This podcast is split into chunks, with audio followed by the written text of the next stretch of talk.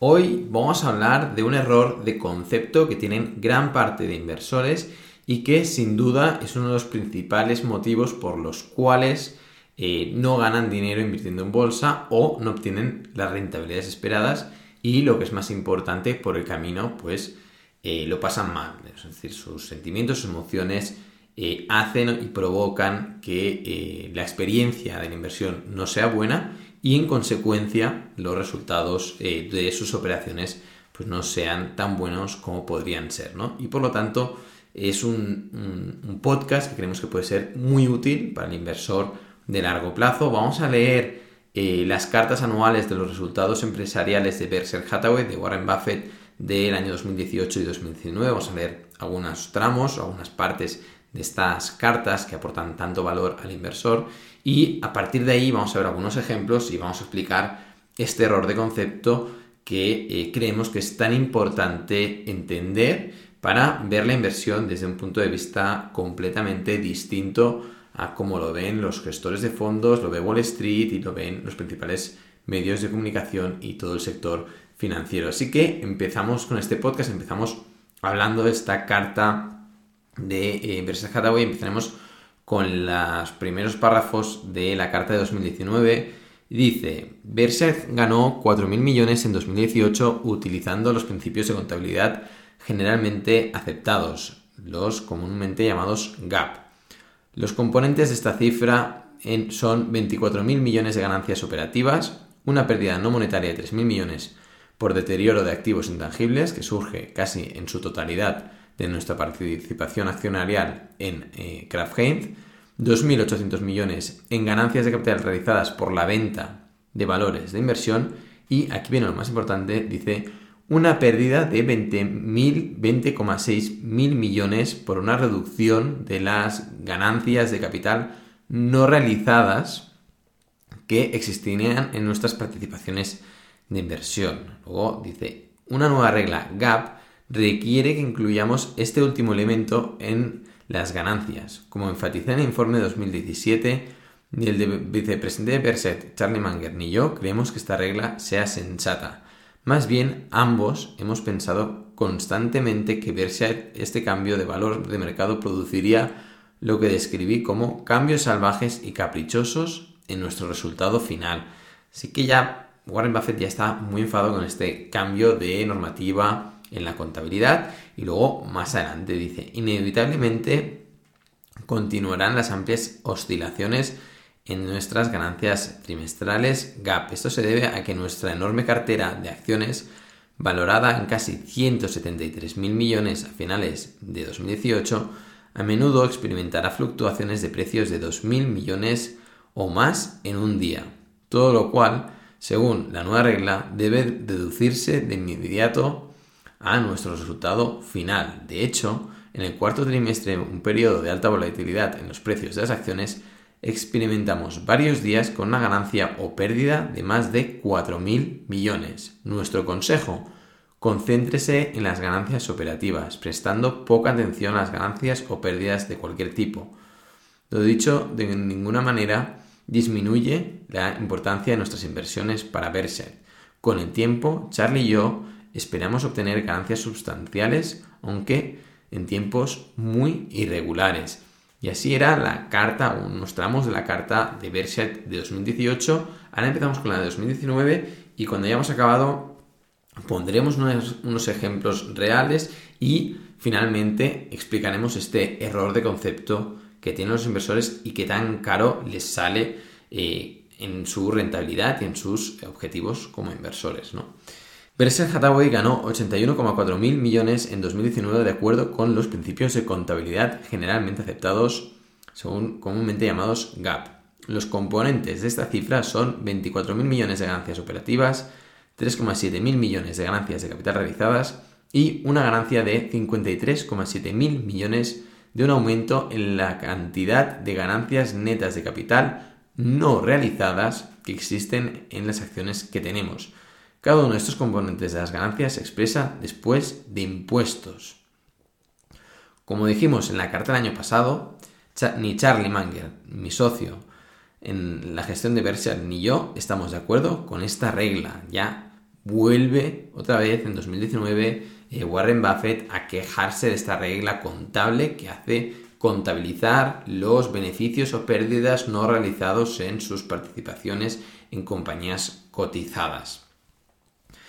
Para que vean el nivel de fluctuación que eh, la contabilidad de operaciones no realizadas, es decir, sin llegar a vender ni ninguna de las acciones que, o las acciones que tienen cartera, la mayoría de las acciones que tienen cartera, sin llegarlas a vender, la norma contable le hace contar si han perdido valor o han incrementado valor y llevarlo a los resultados empresariales como y sumándolos a los resultados operativos, con lo cual genera un beneficio o pérdida mayor o menor en función de la fluctuación del mercado de valores. ¿Y qué pasa si comparamos 2018 y 2019? Pues eh, Hathaway y en concreto la carta de Warren lo hacen ¿no? y dice los años 2018 y 2019 de Berset ilustran claramente el argumento que tenemos con la nueva regla. En 2018, un año negativo para el mercado de valores, nuestras ganancias netas no realizadas se redujeron en 20.600 millones y por lo tanto deportamos ganancias GAP de solo 4.000 millones. En 2019, el aumento de los precios de las acciones aumentó las ganancias netas no realizadas en los 53,7 mil millones antes mencionados, lo que llevó a las ganancias GAP a los 81,4 mil millones informados al comienzo de esta carta. Esos giros del mercado llevaron a un increíble aumento del 1900% en las ganancias GAP. Y aquí ya te, expresa de forma clarísima, la parte lo pone con exclamaciones, la poca sensatez y la poca coherencia que tiene esta normativa contable de que Warren Buffett está pues eh, claramente enfadado, además que con, solo con las fluctuaciones del mercado le hacen pagar eh, más impuestos, evidentemente, pero eh, bueno, él se queja muchísimo, ¿no? Y luego dice que habla que nos hemos de fijar sobre todo en los resultados operativos de las compañías, tanto de las cotizadas como de las no cotizadas, de las que tienen una participación mayoritaria, es decir, que tienen una participación superior al 50%, como de las que no. Porque al final, Warren Buffett hace hincapié en que eh, nos fijemos en los resultados empresariales y no en los resultados de las fluctuaciones de eh, las acciones de las compañías en las que tiene inversiones. ¿no? Y luego, eh, de estas compañías, las que tiene menos de un 50% de, de propiedad de esa compañía, como no la pasa como resultados operativos, hay que fijarse en la retención de beneficios de estas empresas cotizadas porque a largo plazo esta eh, retención de beneficios que se reinvierten en la propia compañía acaban generando también un interés compuesto que es la que hace incrementar el valor a largo plazo de estas compañías. Dejamos aquí las cartas y empezamos con un ejemplo para que, porque muchos están diciendo, bueno, yo como inversor a mí esto no acabo de entender el error de concepto. Bueno, vamos a poner un ejemplo y luego verán por qué hemos empezado con esta carta, por qué hemos empezado con este estas quejas de Warren Buffett sobre la contabilidad eh, GAP y eh, las fluctuaciones de corto plazo que él cree que son injustificadas en sus resultados empresariales, ya que hasta que no cierras la operación esos beneficios no se han materializado esas pérdidas no se han materializado de forma real, mientras eh, el mercado va fluctuando a corto plazo y las empresas van generando pues, eh, esos beneficios que se van a, reinvirtiendo en la propia compañía y van acumulando y creando más valor de la misma. Pongamos un ejemplo. Imagínense que usted es una persona emprendedora y eh, hace años empezó pues, con un restaurante, le fue bien y fue abriendo restaurantes. ¿no? Y ahora mismo han pasado cerca de 15 años y tiene unos 10 restaurantes por todo su país. Llega la comodidad de Navidad y su hermano le pregunta, hombre, ¿qué tal? ¿Cómo está tu familia? ¿Cómo, está, ¿Cómo estás de salud? ¿no? Las preguntas que inicialmente se harían, ¿no? Es decir, ¿cómo te va todo? ¿Cómo, te, cómo están pues, tus hijos, tu mujer? Etc, etc, ¿no? Y luego, pues seguramente eh, te preguntaría por deporte, si, si realizas deporte, y luego pues vendría la pregunta de trabajo, ¿no? Oye, ¿qué tal el trabajo? ¿Te va todo bien? ¿Te va, ¿Cómo te van los negocios? Imagínate que esos 10 restaurantes durante, pongamos este año pasado, 2022, te han ido genial. dices, mira, pues muy bien, la verdad es que los restaurantes están yendo súper bien. Eh, tengo previsto abrir tres restaurantes más este año que viene, ya estoy con las obras y tengo pensado lanzarlos antes de verano y con lo cual eh, encantado, ¿no? La facturación ha crecido eh, un 10% por restaurante y bueno, con este, si abro estos tres restaurantes más, pues como mínimo espero el año que viene cerrar una facturación que suba un 20% y a dos años vista incremente más de un 30% respecto a la facturación actual, ¿no? Con lo cual estoy encantado con mi negocio, están yendo muy bien las cosas, beneficios, buena gestión, estoy optimizando. Bien, muy contento, la verdad. Y luego, imagínense que esta empresa, que sería una empresa muy pequeña, 10 restaurantes, pero imagínense que esta empresa, cuando tú ya has dado la respuesta, ¿no? Ya te has imaginado, ¿no? Pues mira, tienes una empresa maravillosa, ¿no? Con 10 restaurantes, previsión de crecimiento, beneficios, etc., ¿no? Lo tienes todo muy optimizado, eh, llevas muchos años en el sector, eh, bueno, tienes un conocimiento sobre el sector, un conocimiento sobre el funcionamiento de tus restaurantes, sabes cómo funcionan, estás abriendo más, es decir, todo va perfecto, ¿no? Pero, ¿qué pasa si este negocio que tú tienes cotiza en bolsa? Y luego tu, hermano va y te pregunta, oye, pero las acciones de, de tu compañía se han desplomado en bolsa durante este año. Claro, ahora dirán, bueno, ¿Y qué no? O sea, si tú eres el propietario de la mayor parte de la compañía, que tienes el 30% todavía de las acciones en circulación de la compañía. Claro, la pregunta de tu hermana es, oye, se han desplomado en bolsa, ¿qué ha pasado, no? Y dices, bueno, pues la respuesta, es decir, tu respuesta que sería, bueno, pues mm, no lo sé, mm, no tengo ni idea por qué se han desplomado, eh, seguramente hay menos liquidez, hay más miedo en el mercado, la guerra, los problemas de cadena de suministros, la inflación, el miedo a una recesión, todo un conjunto de factores que yo como empresario no puedo controlar, han hecho que la cotización de las acciones se haya caído de mi compañía y del resto de compañías del sector, independientemente de las que tienen calidad y las que no tienen calidad. Pero lo que sí que te puedo decir es que estoy utilizando los beneficios empresariales para reinvertirlos en la compañía y recomprar acciones a precios actuales a tu hermano, seguramente, si es inteligente, cuando acabe el aperitivo, cogerá el teléfono, abrirá la plataforma de su broker y comprará pues, unas cuantas acciones de esta compañía. ¿no? Pero la reflexión que les queremos hacer aquí es, ¿por qué si tú tienes un negocio que no cotiza en bolsa y va bien, no te preocupas? Es decir, si tú lo fueras a vender y no cotizara en bolsa, eh, no tienes previsto venderlo, también fluctuaría el valor de, compra de ese mercado porque dependería en gran parte de la liquidez que hay en el mercado, de las ganas que haya o de las expectativas de futuro del sector de los restaurantes, del turismo y demás en, ese momento. Es decir, las, las, las compras de compañías en el sector privado mm, tienen también una relación con las fluctuaciones de mercado de acciones porque al final es un sentimiento de expectativa sobre ese sector, sobre ese negocio y sobre un entorno de economía general, de recesión, inflación o todo de factores que nos afectan emocionalmente independientemente de cómo esté funcionando ese negocio, ¿no? Pero si tú no tienes intención de vender, tú que tienes pues ese negocio de 10 restaurantes, cotice o no cotice, tú tienes ese negocio y lo que a ti a largo plazo te debe preocupar es cómo está funcionando ese negocio. Y, con lo cual, el, el dar como bueno o malo la fluctuación del mercado eh, quizás no es la correcta. Y aquí es donde empezamos a entrar en el error de concepto. Y luego veremos dónde hace negocio el inversor, pero tú como propietario de la mayor parte de esas acciones o de una gran parte de las acciones de esa compañía, si la tienes al 100%, el valor de mercado de tu compañía a corto plazo no te preocupa si no tienes la necesidad de vender lo único que te preocupa son los resultados empresariales, operativos de tu compañía y las previsiones que tienes a medio y largo plazo, pese a la incerteza, porque tampoco vas a saber si realmente cuando abras esas tres tiendas luego va a una recesión y, vas a tener que cerrar tiendas. Pero tú tienes, bueno, pues ese proyecto, ¿no? Con toda la incerteza que, que ello conlleva, pero lo tienes ahí y te está funcionando de forma maravillosa y sabes mucho más que cualquier otro que ahora empiece de cero. Si tú como inversor, propietario de un negocio, no te afecta el valor supuesto que tiene una compañía que no cotiza en bolsa, cuando cotiza en bolsa, ¿por qué te preocupa tanto? O sea, ¿dónde está el problema? O vamos a verlo de otra manera.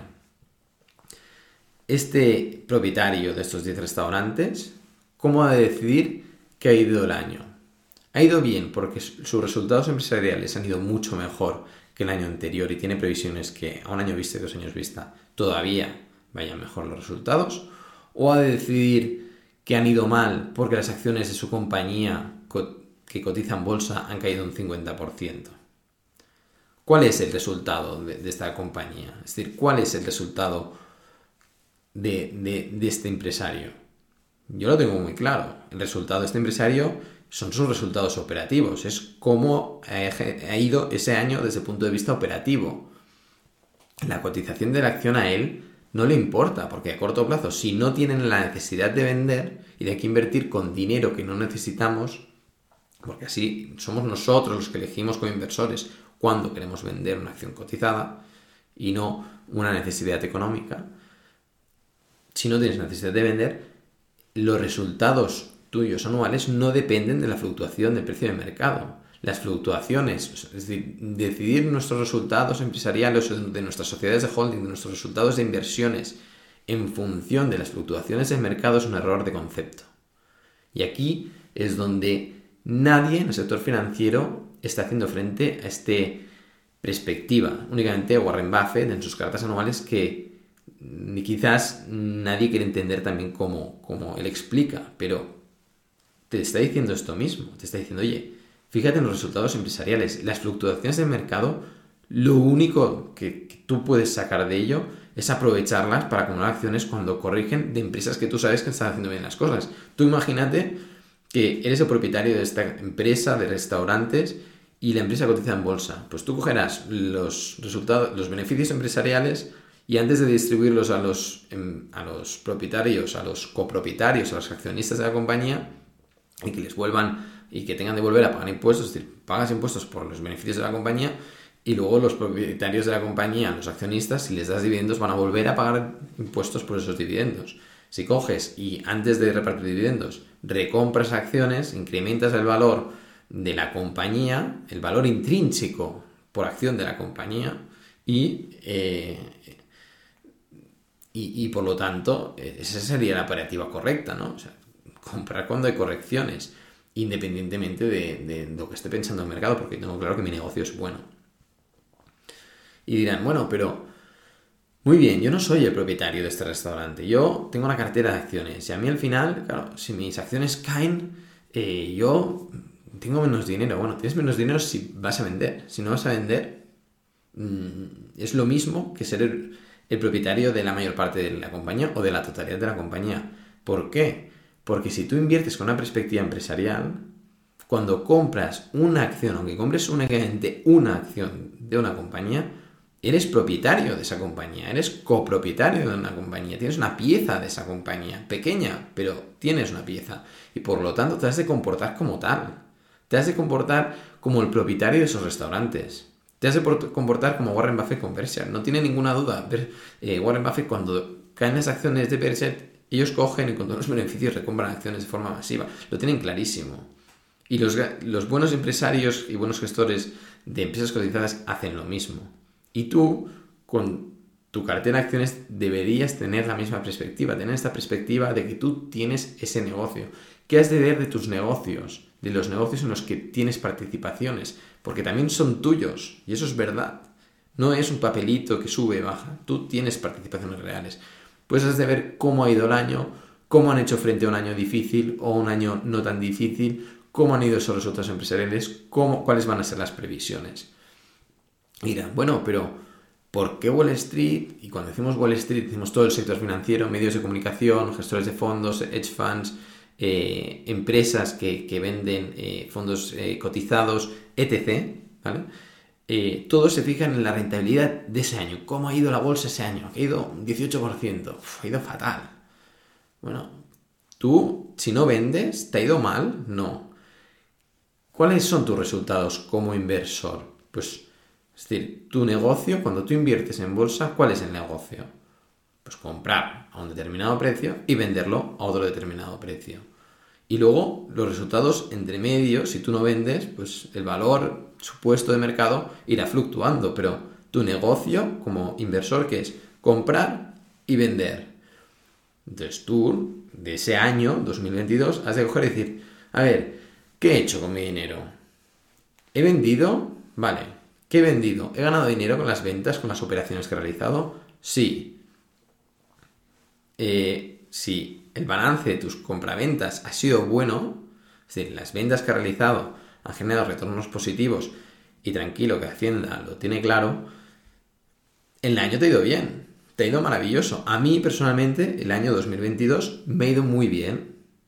He realizado ventas, como dije en la presentación de mi cartera de acciones, en una empresa de transporte marítimo de productos refinados de petróleo, otra empresa de productos de petróleo, otra empresa de, calzado, y con lo cual eh, he generado beneficios y Hacienda ya está preparada para, para, para, bueno, pues preparada para recibir pues una parte de ese pastelito, ¿no? De esos beneficios que he generado durante 2022.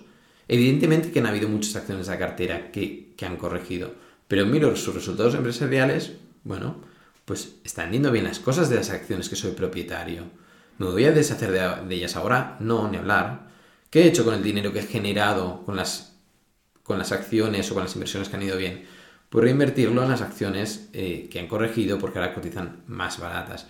Y aquí es donde hay ese error de concepto. El error de concepto está en que como inversores nosotros no hemos de fijarnos en las fluctuaciones de los precios de las acciones, nos hemos de fijar en los resultados operativos de las compañías, que es en última instancia lo que te va a generar crear valor en tus inversiones, porque si una compañía consigue ir creciendo año tras año y generar beneficios, retenerlos, reinvertirlos en la compañía y seguir haciendo crecer la compañía con ese interés compuesto que si una compañía un año factura 100 y obtiene 20 de beneficio y lo reinvierte, años siguientes, a cabo de unos años se acaba facturando 200 y obtiene 40 beneficios, lo reinvierte y hay un interés compuesto que a ti te va a afectar como inversor, porque vas a tener una compañía mucho más grande que la que tenías al principio cuando invertiste y por eso lo único que vas a hacer es esperarte. Y a largo plazo, como dice Warren Buffett en, sus cartas, la retención de beneficios y reinversión en la compañía es lo que te va a generar grandes retornos como inversor en esas empresas en las que has invertido. Por lo tanto, te has de fijar en los resultados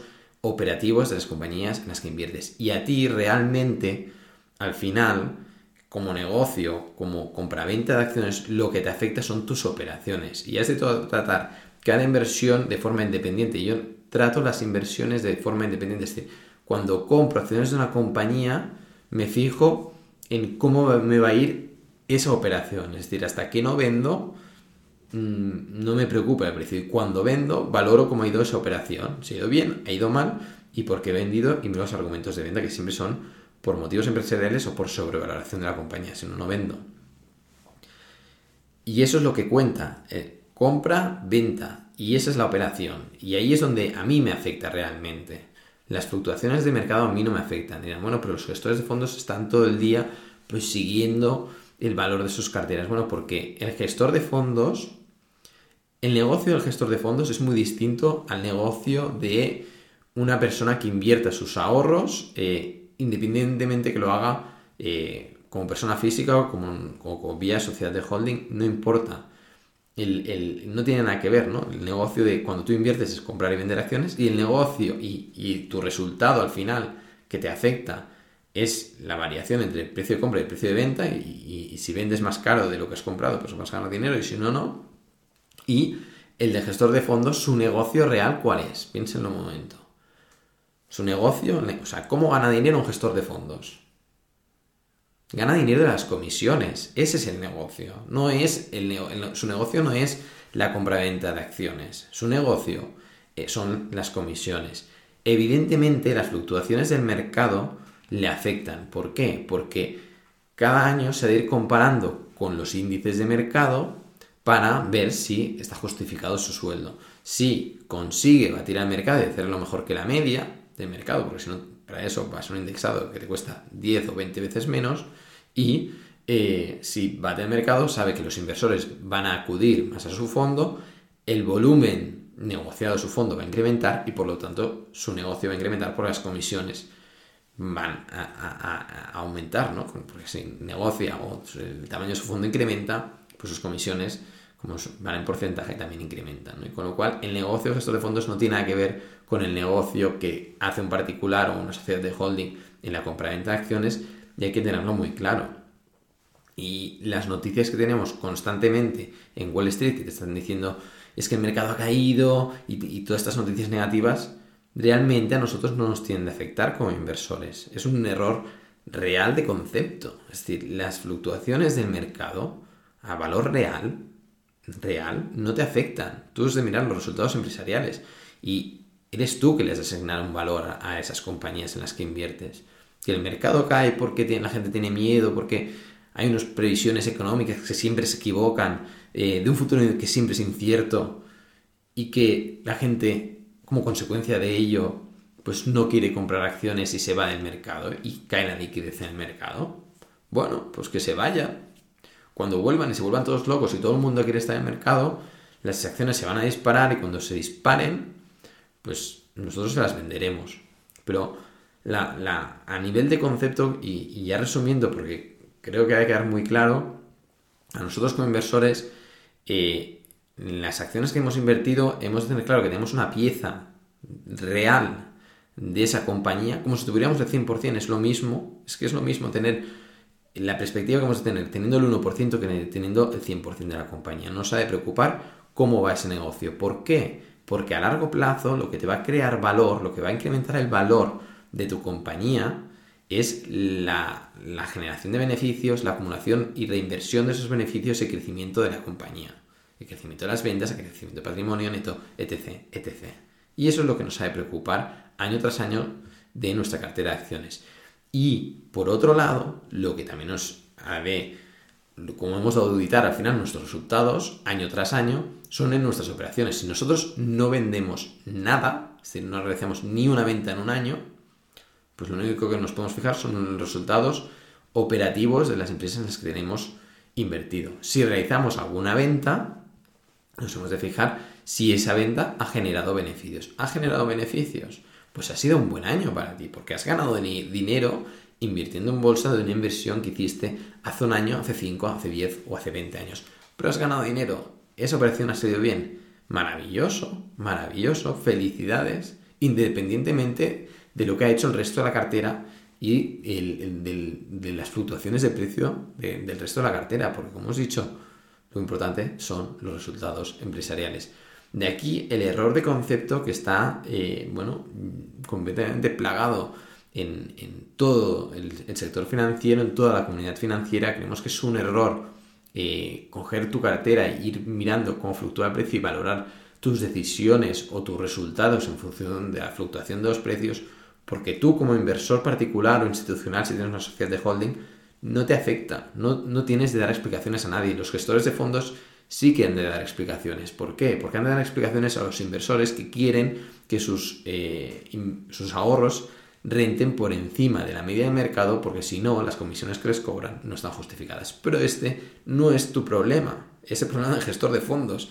Warren Buffett y Charlie Munger dejaron la gestión de fondos en los años 70 porque lo tenían clarísimo que, eso era, era muy difícil, que era un problema y que no podían explicar su filosofía de inversión a sus clientes y decidieron pues, entrar directamente en el mundo empresarial, en las sociedades de holding, invertir con esta perspectiva empresarial que tanto fomenta Charlie Munger y Warren Buffett y que miramos de transmitir en estos podcasts de oportunidadesenbolsa.com. Hasta aquí el podcast, esperemos que haya sido bueno, se haya entendido, hemos ido repitiendo varias veces los mismos conceptos para que queden claros y, nada, eh, este es el podcast de esta semana, esperemos que les haya gustado y nos vemos en el próximo podcast. Que sepan que esta misma semana hemos publicado la nueva revista de este mes de enero 2023.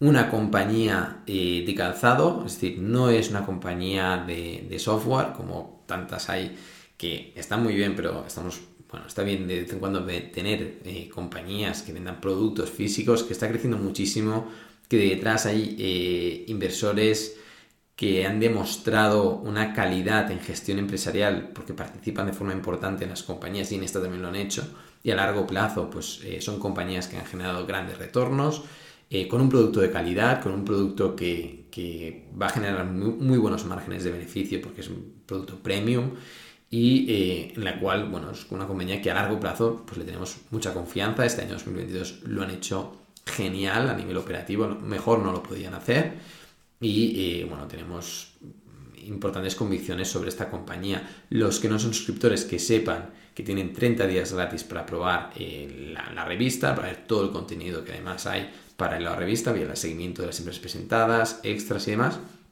y pueden darse de baja cuando quieran. Esto es todo, nos vemos, hasta la próxima.